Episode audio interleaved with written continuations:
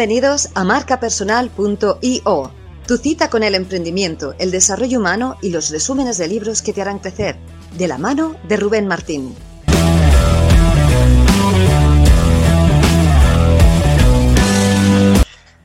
Genial, pues, muy bienvenido. Muchas gracias, me hace mucha ilusión verte, así que para lo que quieras, eh, aquí estamos. Genial.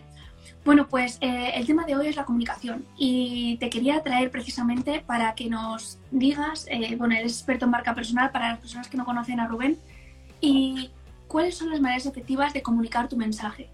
Entonces me gustaría que nos contases un poquito cómo lo haces tú y qué tips le puedes dar a las personas para que se comuniquen de manera efectiva. Bueno, yo primero tengo que aclarar, que es una persona que nunca me ha gustado exponerme o hablar en público. Eso partimos de la base, yo creo que es uno de los mayores miedos que tenemos todos, ¿no? Dicen que hay dos miedos eh, primogenios que tenemos, o primigenios, que son eh, el primero es hablar en público y el segundo es la muerte. O sea, que tenemos más miedo a que las personas nos juzguen que a la propia muerte como tal, ¿no? Queremos más en eso. Entonces, yo creo que es algo que todos tenemos que trabajarnos y que no nacemos con ello. Por lo menos en España, digamos, o, con ciertas educaciones como que no se fomenta esa exposición, esa presentación de un proyecto, es como que, nos queremos esconder, ¿no? Para no aparecer allí. Y sin embargo hay otros países que hay grandes comunicadores porque desde pequeños están acostumbrados a hablar en público. Entonces ya de forma natural se exponen y trabajan esa habilidad, ¿no? Entonces no es más que una habilidad. En mi caso, eh, yo siempre he sido como, como tímido, no me quería exponer, como te decía antes, y al final por mi trabajo he tenido que hacerlo. Y yo creo que a esto hay que darle mucho valor porque como tú te comuniques, así vas a hacer recibir, pues, la otra persona sí va a recibir el mensaje. Y en el emprendimiento y en la vida personal es muy importante lanzar un mensaje que se entienda y sobre todo que enganche con otras personas. Entonces, la clave de la pregunta que tú me has hecho para mí es eh, hacerlo desde la esencia, porque tú sabes si esa persona eh, está hablando desde dentro o se está inventando un speech o se ha aprendido en memoria una frase y te la suelta aquí. Entonces yo creo que tiene que salir desde dentro como somos y no hay perfección. Yo creo que al final buscar, ¡buah, qué bien ha comunicado! O sea, nadie está buscando que tú comuniques bien, sino lo que estás diciendo, ¿no? Entonces ya, sin que me lo preguntes, te voy a decir un segundo tip que para mí es importante y es que los protagonistas en la comunicación no somos nosotros. Lo que importa es lo que decimos. Entonces, cuando tú sales a hablar en público y dices, ¡buah, me pongo nervioso! Y dices, ¿por qué te pones nervioso? Porque ves, piensas que te va a salir mal o que te van a juzgar por algo que tú dices. Entonces, ¿de dónde viene ese miedo? Del ego y de, lo que sale dentro, ¿no? de las inseguridades que tenemos. Sin embargo, si dices, mira, me da igual, voy a intentar ir bien vestido, pero si no voy bien vestido, si ha habido viento y se me ha movido el pelo o, no venía con la ropa adecuada, no importa, porque lo que importa es lo que yo voy a transmitir a esas personas y el conocimiento que se van a llevar después de que yo termine de hablar. ¿no? Entonces, cuando quitamos el ego, le damos importancia al mensaje y lo haces desde tu forma de comunicar, porque no hay una forma perfecta, cada uno lo hace de una manera distinta, para mí esos son dos tips bastante potentes que os podría compartir. Genial, pues muchas gracias por compartirlo. Eh, para las personas que se han incorporado ahora, eh, para volver a repetirlo, es quitar el foco eh, a nosotros, ponérselo a nuestro mensaje y también a la audiencia. No sé si opinas lo mismo, si también es importante hacer partícipe a la audiencia o si únicamente hay que poner el foco en el mensaje. Yo creo que, a ver, cada uno yo creo que tiene su truquillo. A mí me encanta experimentar. O sea, yo no, no sé si está bien o está mal. Yo solo sé que me gusta probar. Entonces, yo hay un truco que sí que utilizo. Por ejemplo, al principio te sientes un poco incómodo cuando le coges el gustillo te da igual, pero al principio, cuando tú vas a hablar en público, todas las miradas y atenciones van a ti, pum, y te sientes juzgado, analizado, y, cuando no tienes mucha experiencia dices, ah, ¿no? ¿Qué, va a pasar? ¿Qué van a pensar? Y los silencios son incómodos. Entonces, hay un truco muy bueno para quitarte la tensión inicial de hablar en público y es que cuando tú llegas, proponer un ejercicio a la gente. Entonces, como todo el foco está yendo hacia ti, les dices, eh, ¿cuántos de aquí estáis pensando en hacer esto? Y entonces ya se sienten protagonistas de esa parte y levantan, ¿no? Y les dices, por ejemplo, ¿quién, ¿hay algún voluntario que quiera compartir esta reflexión? Y a la gente se empieza el nerviosito, ¿no? Como el nervio que te entra poniendo, como me pregunten a mí, tengo que hablar, uy, qué miedo, ¿no? Entonces están empatizando con el nerviosismo que a lo mejor puede sentir la persona delante y se valora la charla de una manera distinta. Y tú estás poniendo el foco a la audiencia que te está mirando, a todos ellos, ¿no? Y ya por último, como truco así interesante es proponerles hacer un ejercicio. Decir, venga, vamos a hacer una cosa. Yo suelo hacer, por ejemplo, en mi caso, ¿no? Al principio, cuando hacíamos las charlas presenciales, decía, vamos a hacer una cosa vamos a presentar, si es un grupo pequeño, les dices, presentaros de uno en uno para saber qué proyectos tenéis, ¿no? O, ¿entiendes? Entonces tú ya les pasas hacia allá, se sienten un poco así, tú te relajas y para cuando ha vuelto la atención a ti, tú ya estás en, tu salsa para poder empezar a comunicar. Entonces, eso es una cosa que, de una manera el público empatiza contigo, les despiertas porque si los sentados mirando con la postura que pilla, a veces se van hasta apalancar eh, y lo que haces es hacerlo interactivo, ¿no? Por un lado te quitas presión de cara a hablar y por otro lado, desde mi punto de vista, que cada uno pensaba de una forma distinta, ya sabes, eh, haces que la persona se sienta importante porque a lo mejor ha participado o porque ha conocido a una persona, cuando les digo a veces que se presenten entre ellos durante un minuto, eh, y eso también es potente. Además, ese ejercicio es muy chulo porque les digo que se presenten en un minuto a la persona de enfrente. ¿Sabes? Entonces, ay, qué nervios, ¿quién está? Alguien que no conozca, se van por la sala y empiezan a hablar con otra persona y luego les enlazo y les digo, eh, ¿cómo os habéis sentido haciendo esa presentación? ¿No? Les pregunto, les hago un ejercicio y les hago reflexionar.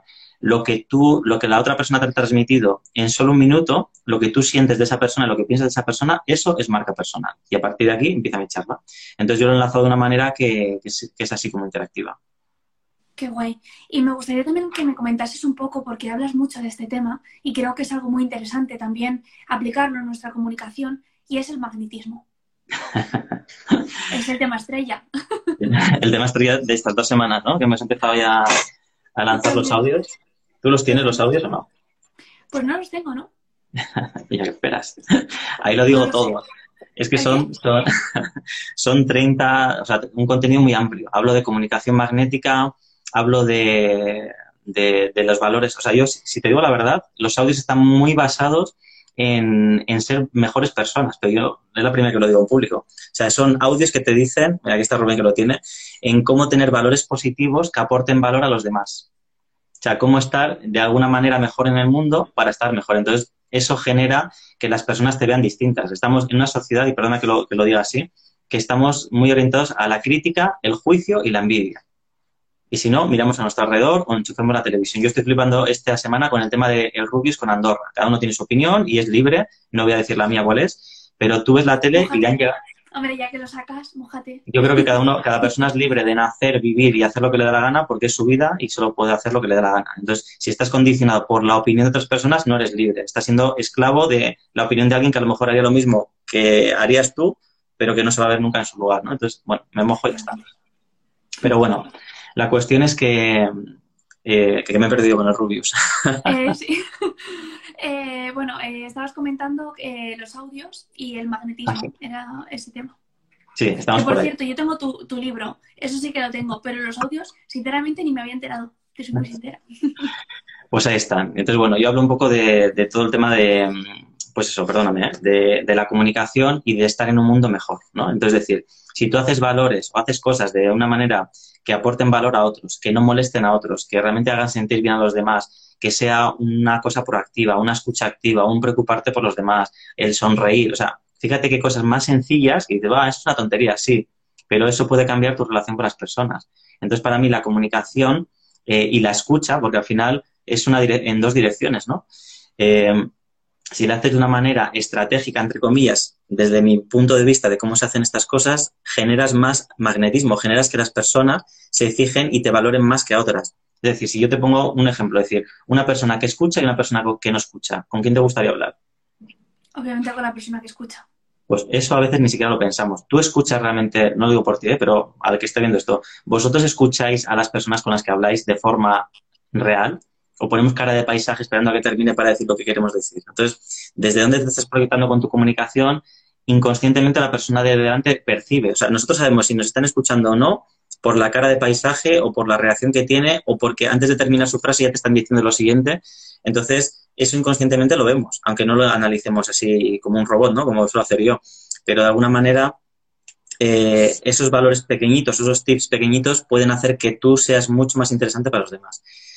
Y además aquí te voy a decir un tip y es que, eh, o sea, desde mi punto de vista, el que más habla es el que más pierde. Es decir, si tú y ahora estamos, imagínate que estamos solos y estamos teniendo una conversación. Todo lo que yo estoy diciendo solo alimenta a mi ego. ¿Cuántos, mi ego está diciendo, jo, Rubén, ¿cuánto sabes de esto de comunicación? Buah, ¿Cuánto sabes de marca personal? Fíjate que te están escuchando y no te están interrumpiendo. Entonces, estoy alimentando mi ego al hablar contigo de un tema que controlo. Entonces, me hace sentir bien como, como ego, pero es banal, porque cuando termine el directo, mi vida sigue igual. ¿Entiendes? Entonces, mucha gente cuando habla y habla y habla de lo suyo todo el tiempo, se alimenta el ego, pero al final, ¿quién sale más reforzado de esta conversación? Tú que has escuchado todo lo que quieres saber sobre marca personal. Entonces, la que más valor se lleva es la que menos habla, la que más escucha y la que mejores preguntas hace. Entonces, eh, de alguna manera yo creo que tenemos que, orientarnos así, pensar, decir, egoístamente decir, quiero tener toda la información que me pueda dar Guada sobre ventas y sobre todo el, proyecto tan chulo que está montando. Entonces, te hago una pregunta y solo me quedo escuchando. Tú tienes esa habilidad, tú ya la tienes.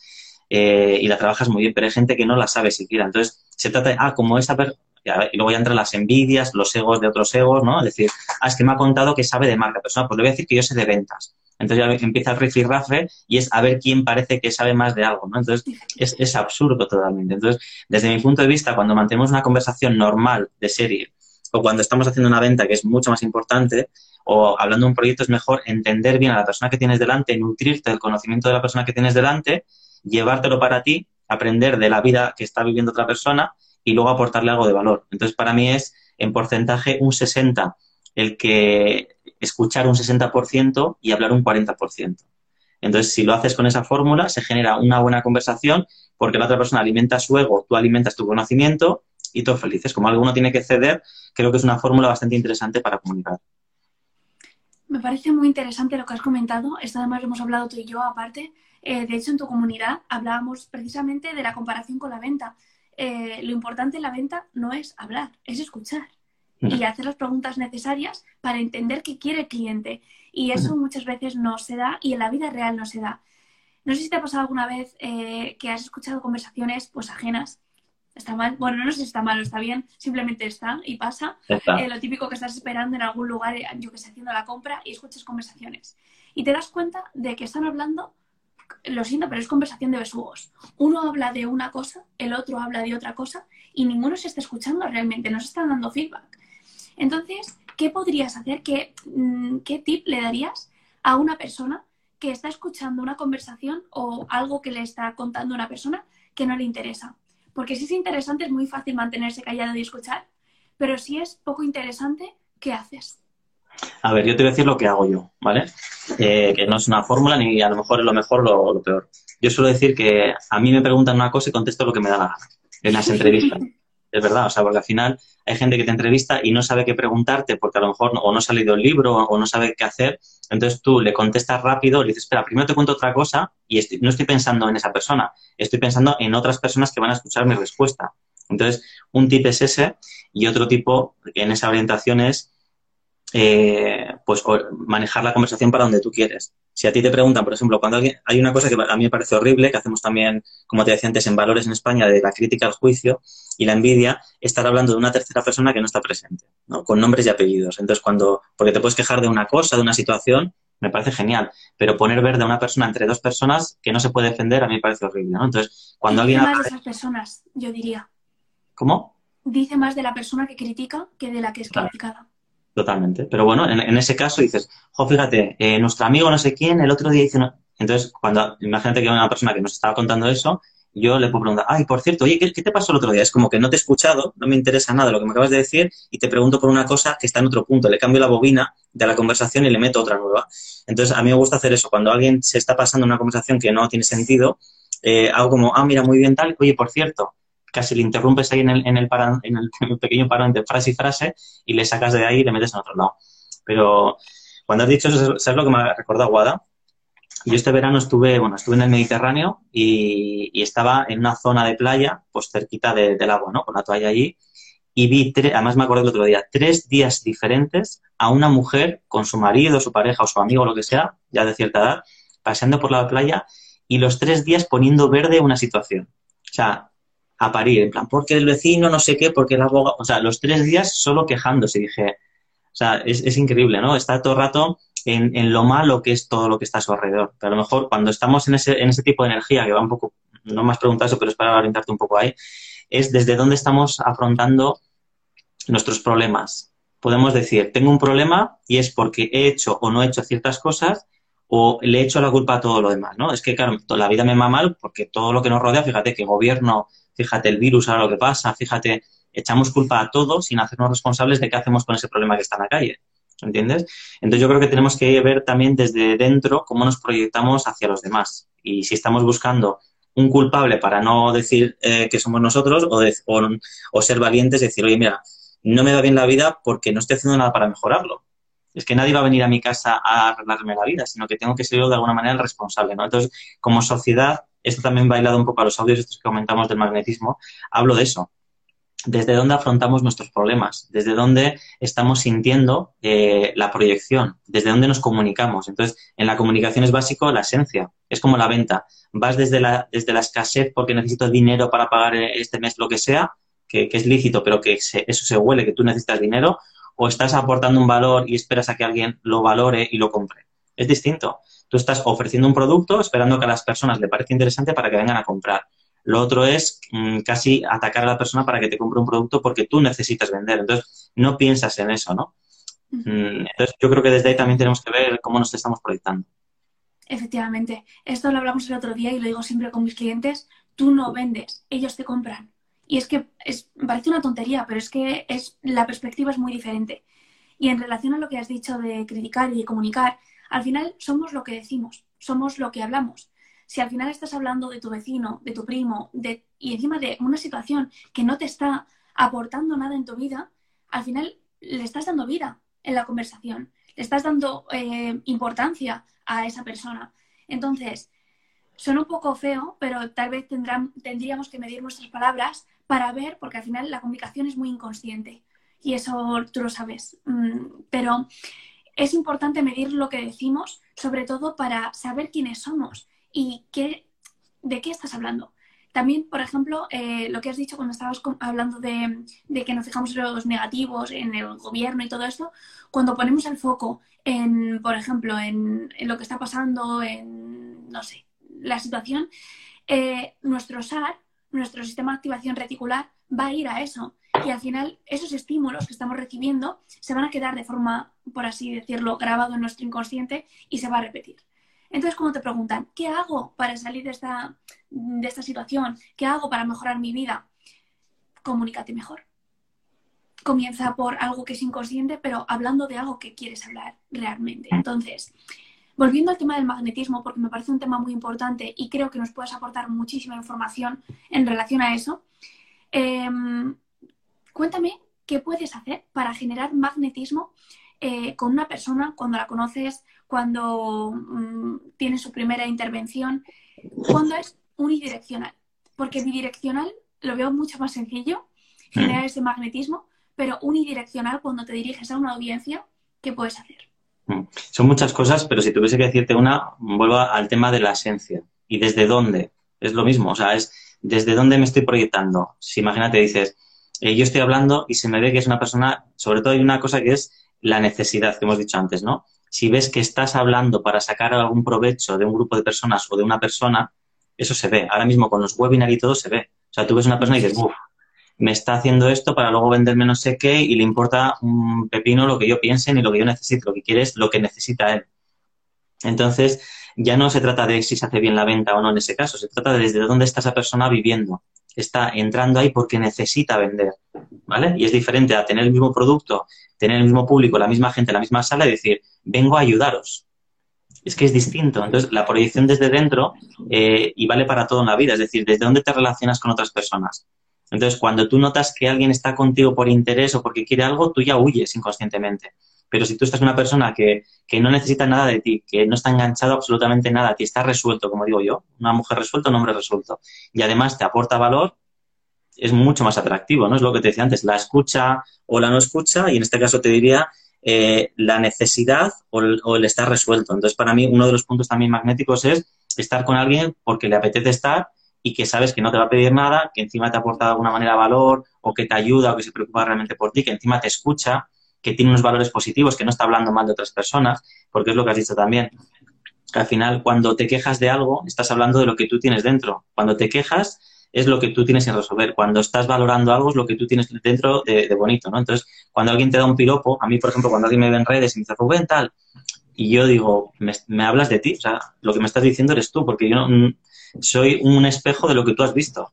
¿Entiendes? ¿Seré mejor o peor o no seré mejor o no seré peor? El, tema es que lo que tú has visto es lo que tú has reconocido que tienes dentro.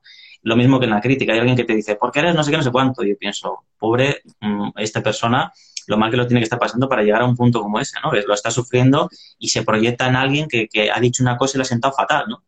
Entonces, yo creo que es desde donde estamos viviendo, donde estamos proyectándonos, por eso empieza desde dentro. Como tú te encuentres por dentro y como estés de resuelto o no, eso estás proyectando. Y eso puede ser o más atractivo o menos atractivo para la gente. ¿Por qué la gente que tiene más exposición o, entre comillas, puede tener una vida más resuelta económicamente es más atractiva? No sé si lo ves tú, pero la gente que tiene dinero, de verdad, respira diferente. O sea, tú ves a la gente, de verdad, ¿eh? la gente que tiene mucho dinero, tú la ves sin hacer nada y dices, esta persona, de verdad, ¿eh? parece que a lo mejor habrá gente que no me crea, pero yo lo, veo y digo, es que respira distinto. Y la persona que está más movida desde otro punto de vista, desde la necesidad, eso se ve también. Entonces, digamos que hay una esencia que no se puede controlar a lo mejor, o sí, pero que en esencia es así y eso ya proyecta de una manera y sabes si esa persona mm, te va a pedir o te va a dar algo, ¿no? Y eso es atractivo o, te puede causar rechazo. Justo como estabas comentando este tema también del dinero, eh, una recomendación para las personas que nos, están escuchando, eh, Padre Rico y Padre Pobre. Creo que eso es un libro esencial que te abre mucho la mente y decir, ¿desde dónde actúas? ¿Desde la necesidad o desde la abundancia? Que esto es un tema que hemos hablado tú y yo muchas veces. ¿Desde dónde estás actuando? ¿no? Como tú decías, es un hombre o una mujer independiente, resuelto, que mm, no lo hace desde la necesidad, que podría no hacerlo, pero lo hace porque le sale del corazón y lo siente así. Y eso se nota. Totalmente. Y muchas veces eh, que nos pensamos que la gente es tonta, con perdón, ¿eh? Pero eh, escucho muchas veces, pues, colaboradores, amigos, etcétera, que es como, no, no, no, le voy a vender la moto. Nos creemos lo más listos del mercado. Entonces, es como, no, no, yo es que soy más listo y voy a hacer esto. Y digo, pero es que no te estás dando cuenta que te estás engañando a ti mismo, que realmente intentando engañar a alguien, te estás engañando a ti mismo. Y eso no lo ve la gente. Se piensa que se dirigen a otra persona y eso al final la vida de alguna forma te lo devuelve y la persona se está dando cuenta. Entonces, mira que estás sembrando. Que eso es algo que tú haces mucho, el sembrar, el para después cosechar. Eh, piensa qué semillas estás, eh, estás labrando tu campo, ¿no? O sea, si estás haciéndolo con odio, crecerá odio. Si lo estás haciendo con amor, crecerá amor.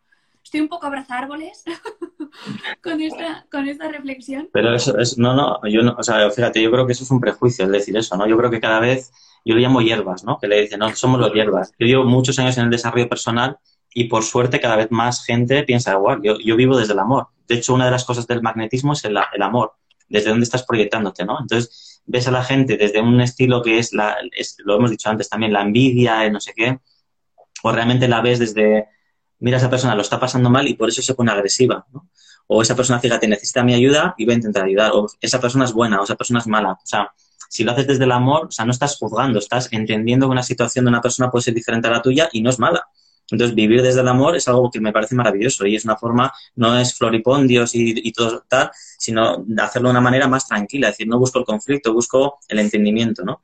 Y fíjate, hablando de venta, yo no voy a decir por quién me posiciono, ¿vale? Los dos son super mega cracks. Voy a decir dos marcas personales orientadas a la venta que además están en Ricky Rafe, que son Jürgen Klarik y Carlos Muñoz son dos formas de vender distintas y tienen una mm, proyección totalmente distinta desde dentro de lo que es la venta y un modelo de negocio. Entonces, hay gente que es fanática de uno y gente fanática del otro, ¿vale? Yo conozco a, los dos desde fuera, no los conozco personalmente, he hablado indirectamente con ellos, pero yo ya me he posicionado por los valores que tiene uno de los dos. Los dos hacen el mismo trabajo con marcas personales distintas. Entonces, lo que ellos tienen dentro, hay gente que les engancha más para un lado o para el otro.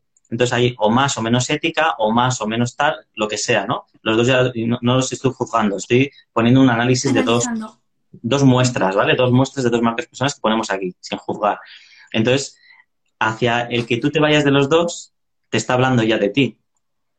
Te está poniendo en un estilo de valores, en un estilo de vida, ¿no? Entonces, eso es un poco para que se entienda eh, desde dónde estamos proyectando y desde dónde hacemos la venta y que atraemos a la gente similar. Entonces, cuando nos comunicamos, eh, dices, ¿por qué me ha caído mejor esta persona? Porque era muy compatible conmigo o porque piensa como yo. Entonces, si elegimos valores que aportan valor de verdad, que es lo que os decía antes, ¿no? El decir cómo hacer sentir bien al que tienes delante, cómo hacer algo que a lo mejor aporte valor a un grupo de personas que tenemos al lado. Yo siempre suelo poner el ejemplo de Japón. Es decir, cómo la gente se monta en metro en Japón y cómo se monta en metro en Madrid, ¿no? que son dos formas distintas de hacerlo. Ya sabemos cómo es uno más ordenado, el otro más desordenado, y al final actuamos por imitación. Entonces, si realmente queremos hacer un entorno un poquito mejor para nosotros, eh, si lo hacemos influyendo en la gente que tenemos alrededor en cosas positivas en el que todos estamos a gusto, estamos construyendo una sociedad o un entorno para nosotros que es más cómodo, porque la gente, mira, yo te hago un favor a ti, mañana me lo haces tú, te presento a esta persona, la conoces y luego, me, entiendes? Empiezas a hacer como una abundancia buena que si dices, no, no, no voy a hablar con Guada hoy porque tengo otra cosa que hacer, no, mejor con otra persona que tiene más seguidores. Entonces, o lo que sea, ¿no? Tonterías de esas. Entonces, cuando estamos en el ego, que es el miedo a no, a no compartir, a no, a estar desconfiados, eso mm, nos lleva a una sociedad que por imitación, claro, como nadie quiere un directo conmigo, cuando venga uno más pequeño que yo, yo no lo hago. ¿Entiendes? Entonces, es lo que siembras, es lo que recoges, ¿no? Y yo creo que es un poco, el magnetismo va de eso, de cómo puedo estar en un entorno mejor ayudando a los demás. Y es mi forma de ver la vida, que es muy particular. Luego yo la comparto para que la gente eh, realmente no me crea a mí, sino que diga algo de lo que ha dicho este chico, me gusta o no, y lo voy a poner en práctica. Y luego se ve si le funciona, ¿no? Pero creo que una persona atractiva o magnética es alguien que está en esos valores de, realmente estar resuelto, eh, ayudar a los demás y tener un poco eso, ese estilo de vida que, a mí me gusta tanto. Ah, comentabas que hay como dos ejemplos en la forma de venta. No te voy a pedir que te posiciones ninguno de los dos, pero sí me gustaría que, describieses cómo lo ves tú ambos. Es decir, cómo ves a Jürgen Klarik y a, ¿me has dicho? ¿El otro? Eh, Carlos Muñoz. A Carlos Muñoz. ¿Cómo los definirías? Ahí no, me voy a mojar, no me voy a mojar porque lo que decimos, no había, he dicho antes que no me gusta hablar de alguien que no está presente y se puede defender, obviamente. No, esto es como análisis. No, quiero que lo juzgues, eh, es que ves tú o cómo ves que ellos lo hacen, pero desde el punto de vista analítico, no crítico.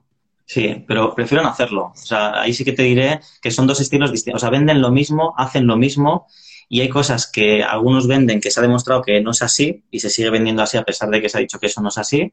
Y hay otros que lo hacen a lo mejor desde la información, desde la actualidad. Son dos cosas, dos estilos distintos. Entonces, eh, los dos están bien, los dos tienen resultados 100%. 100%. Lo que pasa que la esencia desde dentro, desde donde se proyecta, es distinta. Para el que sepa verlo, a lo mejor hay gente que lo ve y son iguales, que también puede pasar, o sea, al final se trata de eso, ¿no? Pero es un ejemplo un poco de, ver modelos, o sea, ¿a quién modelamos nosotros? ¿A quién nos gusta seguir? dices, ¿quiénes son tus referentes, no? Si tú preguntas a alguien así, lo que le gustaría, lo que le gusta a otras personas es lo que esa persona proyecte, lo que quiere ser. Entonces ya te está diciendo quién es. Lo mismo puede ser no, es que no sé ponerte ejemplos. A ti, por ejemplo, a, ti quién te gusta más? ¿A, quién te gustaría parecerte o modelar? Es que bueno, ahí tengo... ¿A quién admiras? Es que mm, te voy a ser muy sincera, me cuesta mucho encontrar referentes. Mm, no te voy a mentir. Modelo a muy pocas personas, eh, me quedo con cada una, con un poquito de cada una, pero no soy muy fan de una persona en concreto. Entonces, por ejemplo, a Jürgen sí que he escuchado algunas veces me gusta ciertas intenciones que tiene, pero sí que es verdad que en forma de comunicar mm, no lo veo tanto como mi estilo, pero eso no quiere decir que esté bien o que esté mal. Por eso digo que no soy muy fanática de una persona como tal. Entonces, cuando me hablan de referentes, no sé muy bien qué decirte. Te diría, por ejemplo, Tony Robbins. Vale, pues Tony Robbins sí, porque además tiene una historia muy bonita detrás. Pero bueno, eh, o sea, cada uno, o sea, te quedas, yo me quedo con un poquito de cada uno. No soy muy fanática de alguien nunca he sido, no he sido muy de club de fans. Pero, ah, o sea, podemos tener varias personas. Yo, por ejemplo, eh, aquí en España, en desarrollo personal, a mí me encanta y conozco personalmente a Sergio Fernández. Me encanta. Porque es una persona que cuando todo el mundo estaba cobrando por su contenido, él tenía un podcast que subía a los canales gratis. Sus conferencias las subía gratis, ¿no? Entonces, aporta valor, aporta valor, aporta valor, tiene unos valores también positivos y tal. Y a mí es una persona que me gusta. Entonces, esa persona me gusta. Eh, y puedo tener varias personas, hombres y mujeres, ¿no? Entonces, de las personas que yo te hable hablan un poco de mí. Es decir, ese es el tipo de energía que me gusta y el tipo de energía que me gusta tener en mi vida. Que puede ser que la tenía dentro y la he descubierto, dijo, mira, me gusta ese chico porque tenemos esa energía, o puede ser que me haya traído y que luego también hayas absorbido de alguna manera, ¿no? Entonces, para mí los referentes son importantes porque a la hora de tomar decisiones dices, mira, en una decisión difícil, cuando tú no sabes qué hacer, dices, mira, no sé qué hacer, dices, ¿cómo lo haría la persona que más admiro? Entonces, cuando tú te pones eso de ejemplo, decir, ah, ¿cómo haría esta persona para, imagínate, digo Sergio por lo que he puesto ejemplo, ¿no? ¿Cómo haría Sergio Fernández para hacer este directo? ¿No? Y si para mí es un referente porque lo hace muy bien y porque me gusta su estilo, diría, ah, pues lo haría así, ¿no? O contestaría de esta manera. No se trata de copiar, sino de ver un poco qué decisión tomaría en una decisión en la que tú no sabes cómo, cómo afrontar. Entonces, para mí los modelos o los referentes es una forma también de tener una guía de por dónde quieres ir. Y por eso es importante saber en quién te quieres proyectar y luego analizar si eso también es compatible con el máximo número de personas, porque hay valores que, la venta hace, pues eh, funciona muy bien, pero luego hay, hay otros modos que dicen el high ticket, no sé qué, entonces hay gente que vende el, el, envoltorio, en plan, vende para vender un envoltorio sin preocuparte por el producto. Entonces hay gente, no, no, a mí lo que me interesa es ganar la pasta. Pues mira, ahí tienes un, un modelo perfecto. Y hay gente que dice, preocúpate de hacer un muy buen producto y luego de hacer un muy buen envoltorio. Entonces es distinto. Gastas el doble de energía, pero hay gente que te orienta en ese tipo de venta, ¿no? A mí me pones los dos, y claro, ahora lo puedo decir para quedar bien o no, pero a mí me gusta, obviamente, más el segundo. ¿Por qué? Porque la gente tiene que ver un buen envoltorio y luego tienes que tener ese producto bien diseñado, ¿no? Entonces, eh, para mí es la ética. Pero hay gente, no, no, yo quiero lo rápido, yo lo que quiero es pasta ya, ¿no? Y te salen testimonios de, ah, me he forrado y tal y cual. Pero, ¿qué estás vendiendo? ¿no? Entonces, ahí es un poco lo que, lo, donde nos tenemos que empezar a posicionar y eso es magnetismo, pero para un lado y para el otro. O sea, cuando tú te posicionas, estoy atrayendo a la gente que piensa como yo y rechazando a la que no. Si yo ahora, por ejemplo, he dicho, tenemos que hacer un buen producto y no hacer un, un camino rápido, a la gente que dice, no, yo lo que quiero es pasta rápido está bien también para ti, pero ya yo ya te dejo de caer menos, eh, un poquito, te caigo un poquito menos bien. ¿Me entiendes? O sea, al final se trata de que lo que tú ¿No proyectas... proyecta contigo? ¿No, no, ¿No tenéis los mismos valores y uno busca una cosa y otro busca otra? Igual que las Oye, parejas. Y es que esto sí. lo, lo, hemos hablado muchas veces. Sí, eh, lo, sí, además que fue divertido, ¿no? Que al final decimos que tanto ligar como vender es lo mismo, ¿no? Al final son relaciones, al final es establecer un negocio o una, una colaboración con alguien para ofrecer un servicio, ligar o conocer a una persona y establecer una relación con esa persona sin que tengas luego confianza con ella, es lo mismo. Es, hay una fase de impacto donde tú ves si eres compatible o no, hay una fase de enamoramiento donde todo parece maravilloso, luego hay una relación que poco a poco ya empieza a perder, entre comillas, el encanto, se normaliza y siempre hay una ruptura. Siempre hay una ruptura en todos los lados, ¿no? No hay nada para, para siempre. Entonces, de alguna manera, cuando hacemos cualquiera de estas tres interacciones también eh, podemos pensar en este formato, en esta plantilla y ver un poco en el, en el, punto en que nos encontramos. Cuando conoces a alguien nuevo es la mejor persona del mundo.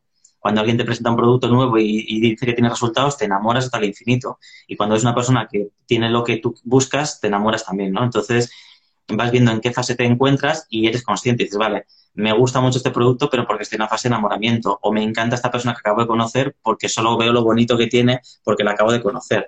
¿no? Y luego en el tiempo ya vas viendo en qué fase te encuentras y normalizas. Y cuando eres consciente de esto, pues realmente sabes eh, en qué punto estás y te dejas influenciar menos por todo esto. Totalmente de acuerdo. Eh, hay una, bueno, como has comentado antes de Sergio Fernández, creo que si se habla bien de una persona y se ensalza una persona, ¿por qué no hablar de ella? Y, y, me gustaría saber la misma pregunta que me has hecho tú a mí, de qué referentes tengo o quién me gusta que um, comunica mejor. En tu caso, ¿qué referentes eh, podrías citar que te guste su comunicación? De, en comunicación te refieres, ¿verdad? Bueno, si sí. quieres hacerlo en general, mmm, vale, pero... Bueno, podemos centrar en comunicación que se va a entender igual mejor. Por ejemplo, a mí Sergio me gusta mucho eh, en la forma de comunicar, porque lo hace también de una forma divertida, lo hace un poco desenfadado y eh, no está pensando, o sea, creo que lo hace muy bien, bastante natural, ¿vale? E incluso en la radio todavía más potente, ¿no? Tiene guion y tal, pero lo hace de una manera que me, me, gusta muchísimo lo que, cómo llega el mensaje, ¿no? Cómo lo comunica y desde dónde lo está proyectando. Luego, eh, tengo gente que conozco bien, ¿no? Gente que, Anso Pérez, por ejemplo, me alucina la capacidad mental que tiene. Con Anso estuve trabajando un año, año y medio con él, y la capacidad mental que tiene para improvisar. Y yo he aprendido muchísimo de él, eso yo me lo quedé para mí también. ¿eh? La capacidad que tiene de plantear una cosa y, y, en plan, le preguntas cualquier cosa y hace prum. Es como que le salen varias ideas, analiza todas las ideas, viene con la mejor de la información y luego te lo da y lo hace en tiempo real. Es increíble cómo funciona su cabeza y aprende mucho. La frase que te he dicho antes es de él, ¿no? Pregúntame lo que quieras que yo te contesto en lo que quiero en el buen sentido, no en el mal sentido. Y me encanta cómo comunica, cómo engancha y lo he visto a mil personas aplaudirlo como un torero, o sea, como varios minutos aplaudiéndole por una conferencia que dio. Entonces, a nivel de comunicación ANSO y la agilidad mental en comunicación, me encanta como referente. Y por decirte una mujer, te diré eh, Pilar Jericó, que también he, he, trabajado con ella, y es una mujer que, que tiene alma, bueno, y, y Cristina Serrato, por ejemplo. en dos estilos diferentes, son mujeres con, con, mucha clase, con mucho mundo interior y transmiten desde la, ah, Pilar es como desde la dulzura. Entonces, modula la voz de una manera que te engancha, que te arropa, que te acompaña. Me encanta como, como lo hace.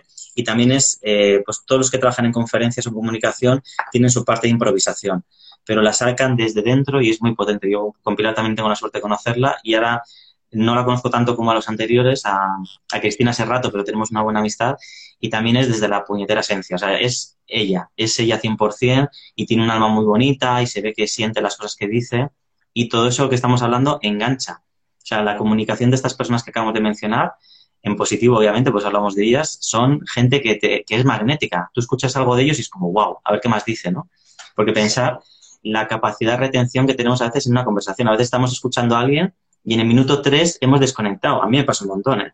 Y, con la gente que hablo, o si son clientes míos, digo, es que, perdóname, pero me, he ido por allí, porque es que no me estás enganchando, no me estás metiendo matices, no me estás ilusionando con el mensaje, no me estás dejando con las ganas de escuchar cómo termina, me estás soltando lo que se te ocurre, de una manera muy plana y poco atractiva, ¿no? Entonces, eh, la comunicación sí que es un arte, pero si sale desde dentro y tú sientes lo que quieres decir, creo que la emoción acompaña a lo que quieres decir, creo que es mucho más poderoso. Y las personas que hemos dicho, Sergio, Anso, Pilar y Cristina eh, lo, hacen desde dentro y es, brutal.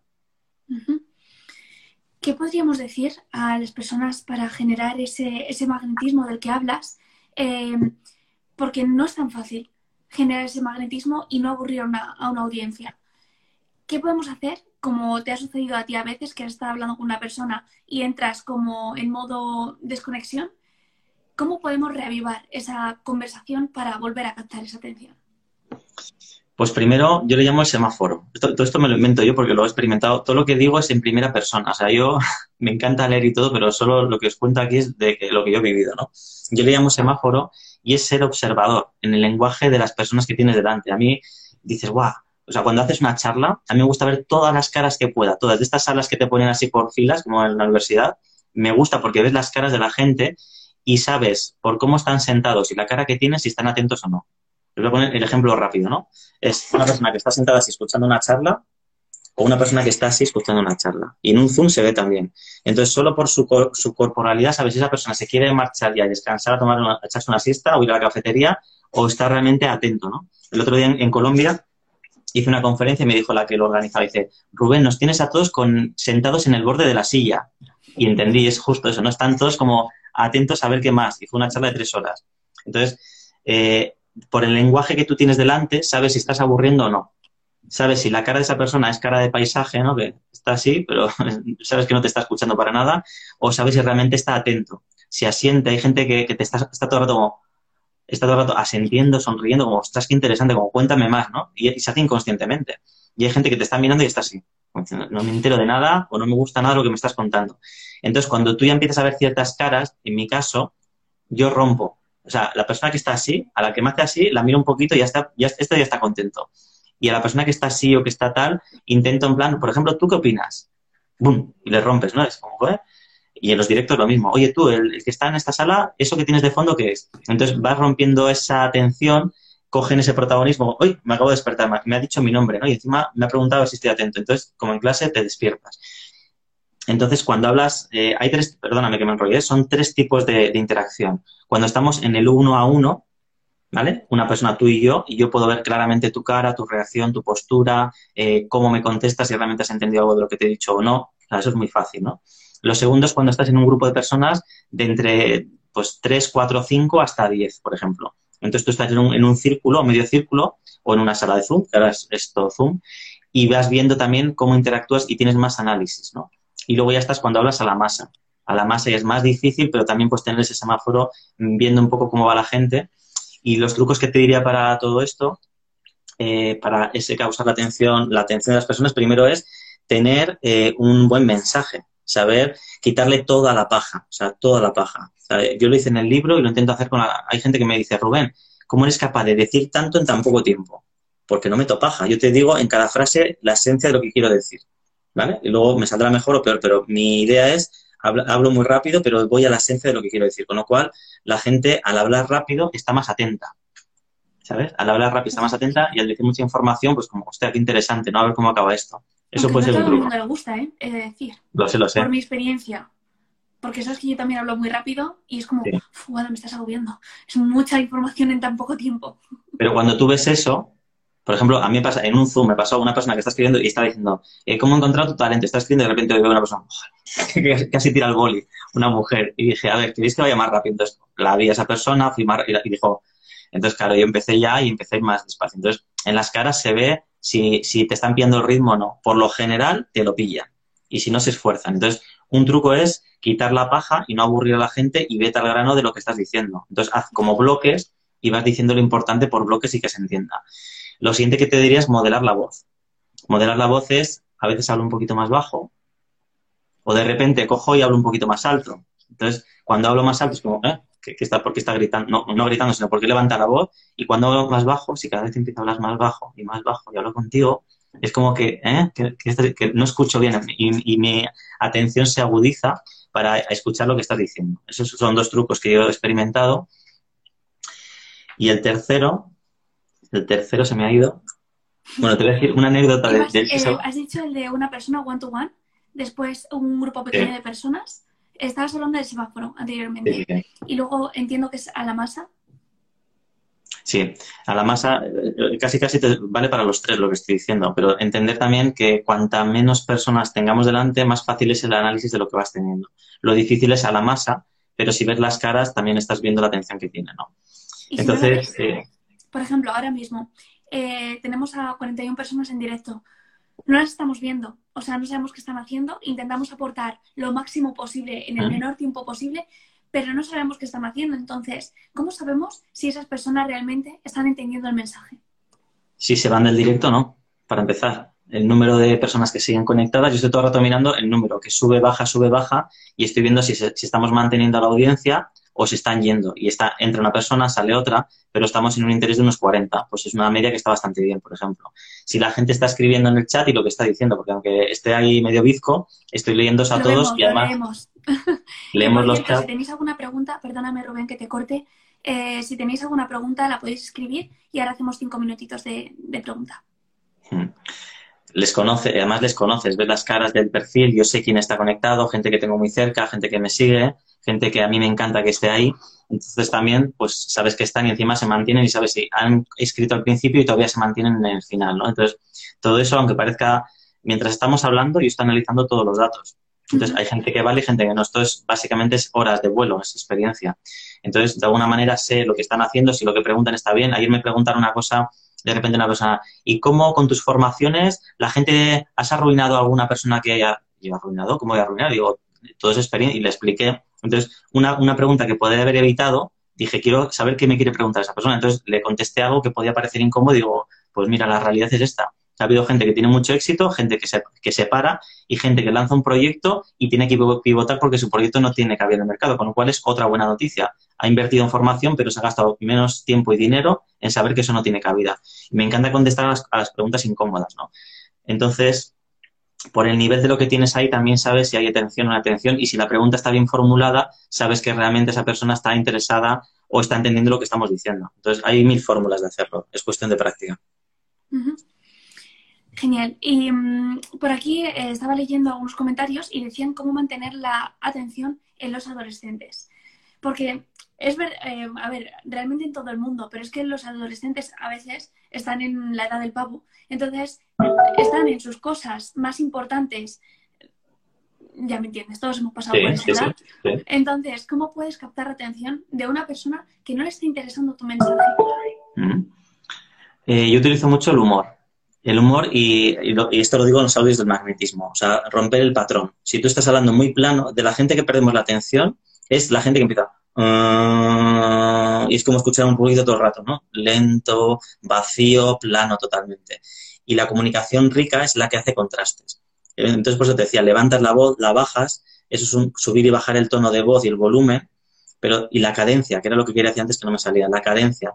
El, por ejemplo, decir una cosa y luego continuar es como poner negrita. ¿Entiendes? ¿Ves lo que he hecho? O sea, simplemente metí una pausa y en esa pausa te estoy haciendo pensar y a estar atenta a ver qué más quiero decir, ¿no?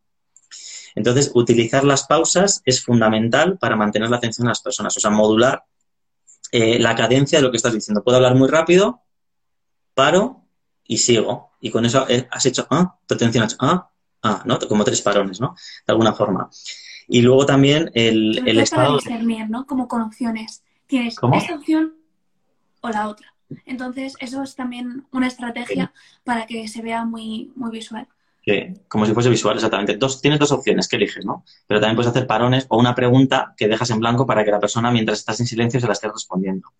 Pero, por ejemplo, también el, el, estado de humor. A mí me encanta el humor, o sea, cuando, y tú ya lo, sabes. Entonces, tú estás muy serio hablando una cosa y de repente paras y cuentas una cosa graciosa, la gente se parte de risa y si estaban aburridos han cogido su energía y ha subido otra vez, ¿no?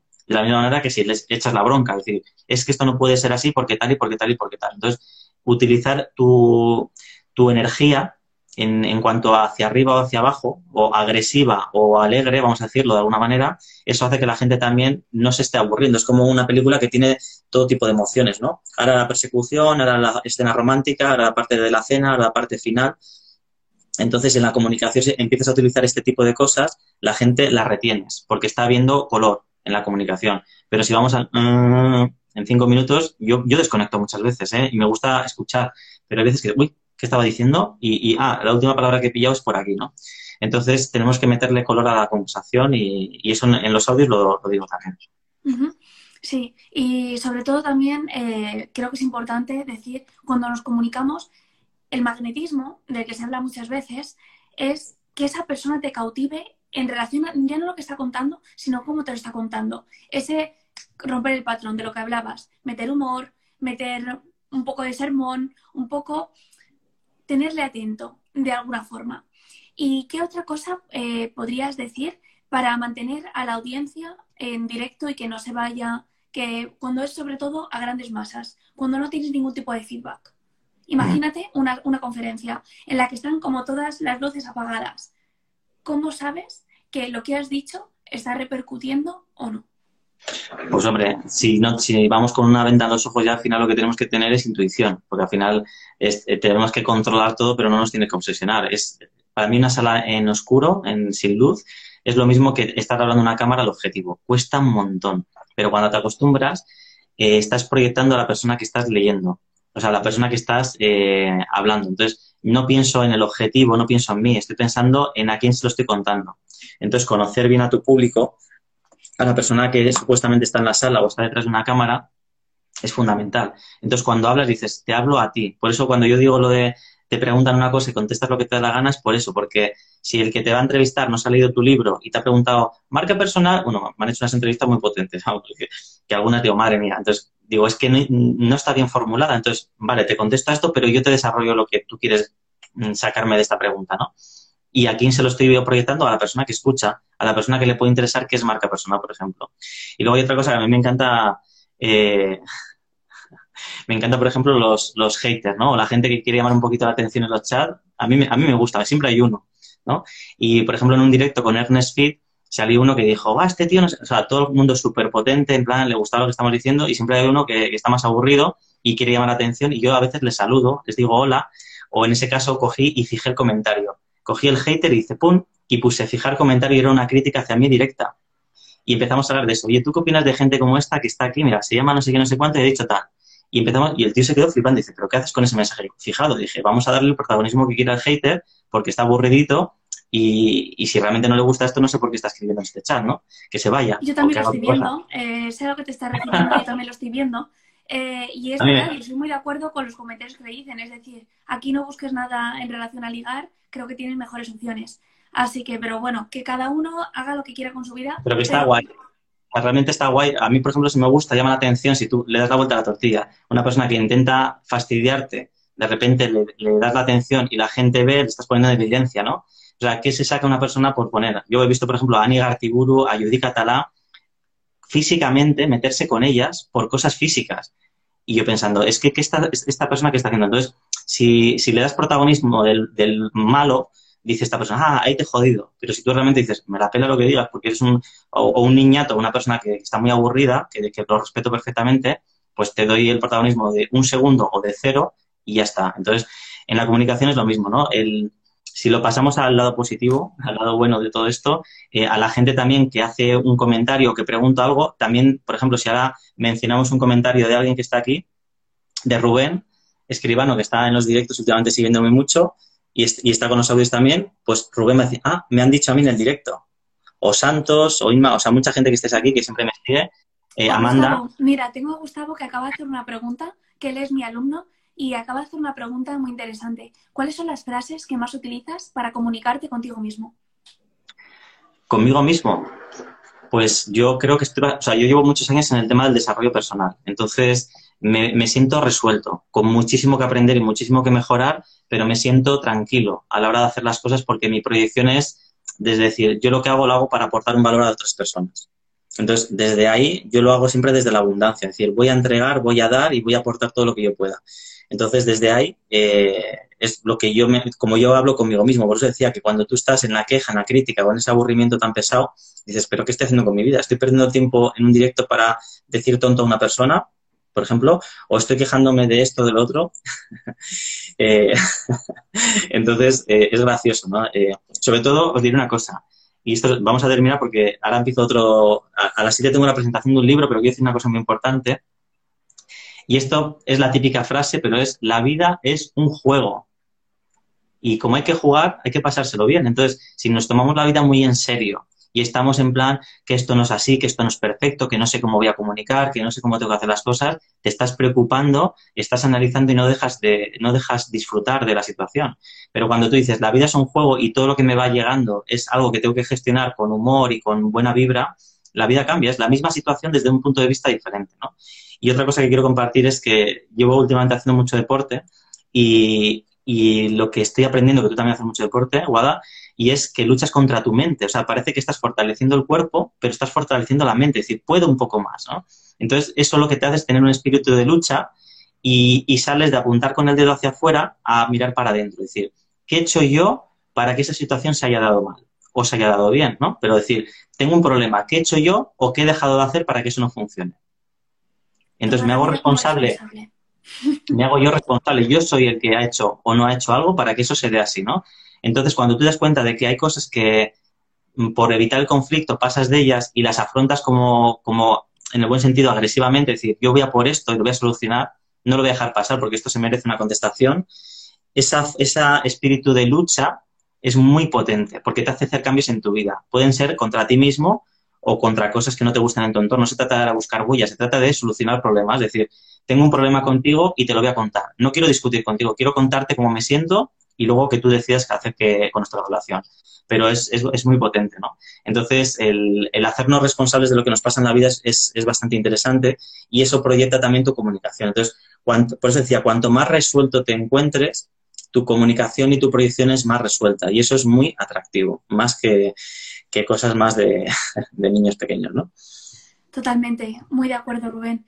Y, bueno, ya para, terminar, me gustaría que cerrases el directo con una frase épica, algo que le quieras comunicar a la audiencia en relación a la comunicación para que lo apliquen ellos y cuando te sientas inseguro a la hora de comunicar o no sepas cómo hacerlo, ¿qué tip le podrías dar a esa persona? Bueno, yo iba a decirte dos tips, ¿vale? Uno es que cualquier problema que tengáis o que tengamos eh, es menos importante que la muerte. Y soy así de franco, ¿vale? Es decir, si tú comparas el morirte mañana a el problema que tienes que gestionar hoy, compáralo y luego decides si era importante o no, o si es difícil de gestionar o no. Es el primero.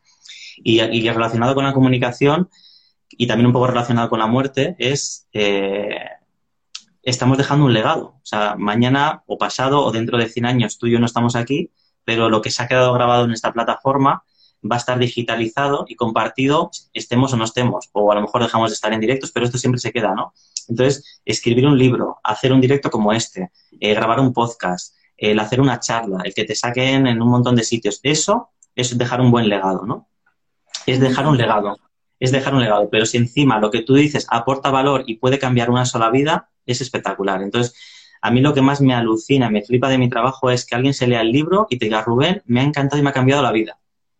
O que vea una charla y dice, mira, eso que has dicho me parece muy interesante y mañana a lo mejor me pongo a aplicarlo. Dices, o sea, alguien que a lo mejor ni siquiera estás tú presente y está consumiendo tu contenido, con lo cual la comunicación es súper poderosa siempre se utiliza para bien y para mal. Tenemos grandes ejemplos de gente que no ha utilizado bien la comunicación y ha manipulado y manipula a masas o lo que sea, ¿no?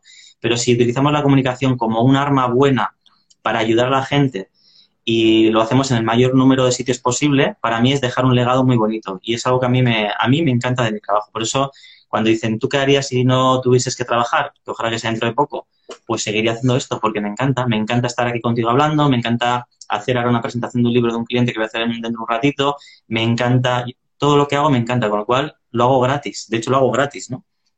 Pero seguiré haciendo lo mismo y creo que la comunicación y hacer algo positivo por los demás es muy potente. ¿Por qué? Porque además influyes en personas que pueden hacer lo mismo en su entorno, es como exponencial, ¿no? Es alguien que ha visto este directo, le ha gustado algo de lo que has dicho tú, de lo que he dicho yo, y se lo comparte a alguien, es mágico, es como que se comparte un mensaje y puedes cambiar vidas con, con una cosa tan sencilla como algo así, ¿no? Así que eso es lo que te diría para cerrar. Jo, pues muchísimas gracias. Me gustaría dar una frase, cuando tú lo estabas diciendo, eh, se me ha venido una frase a la cabeza y no me la quiero quedar para mí. Entonces, con tu permiso, eh, porque tú eres el invitado, eh, me, gustaría, me gustaría decirla porque creo que le puede ayudar a la, a la audiencia. Y es que la comunicación es una herramienta y tú decides cómo utilizarla. Todo se puede utilizar bien y mal, entonces utilízala a tu favor.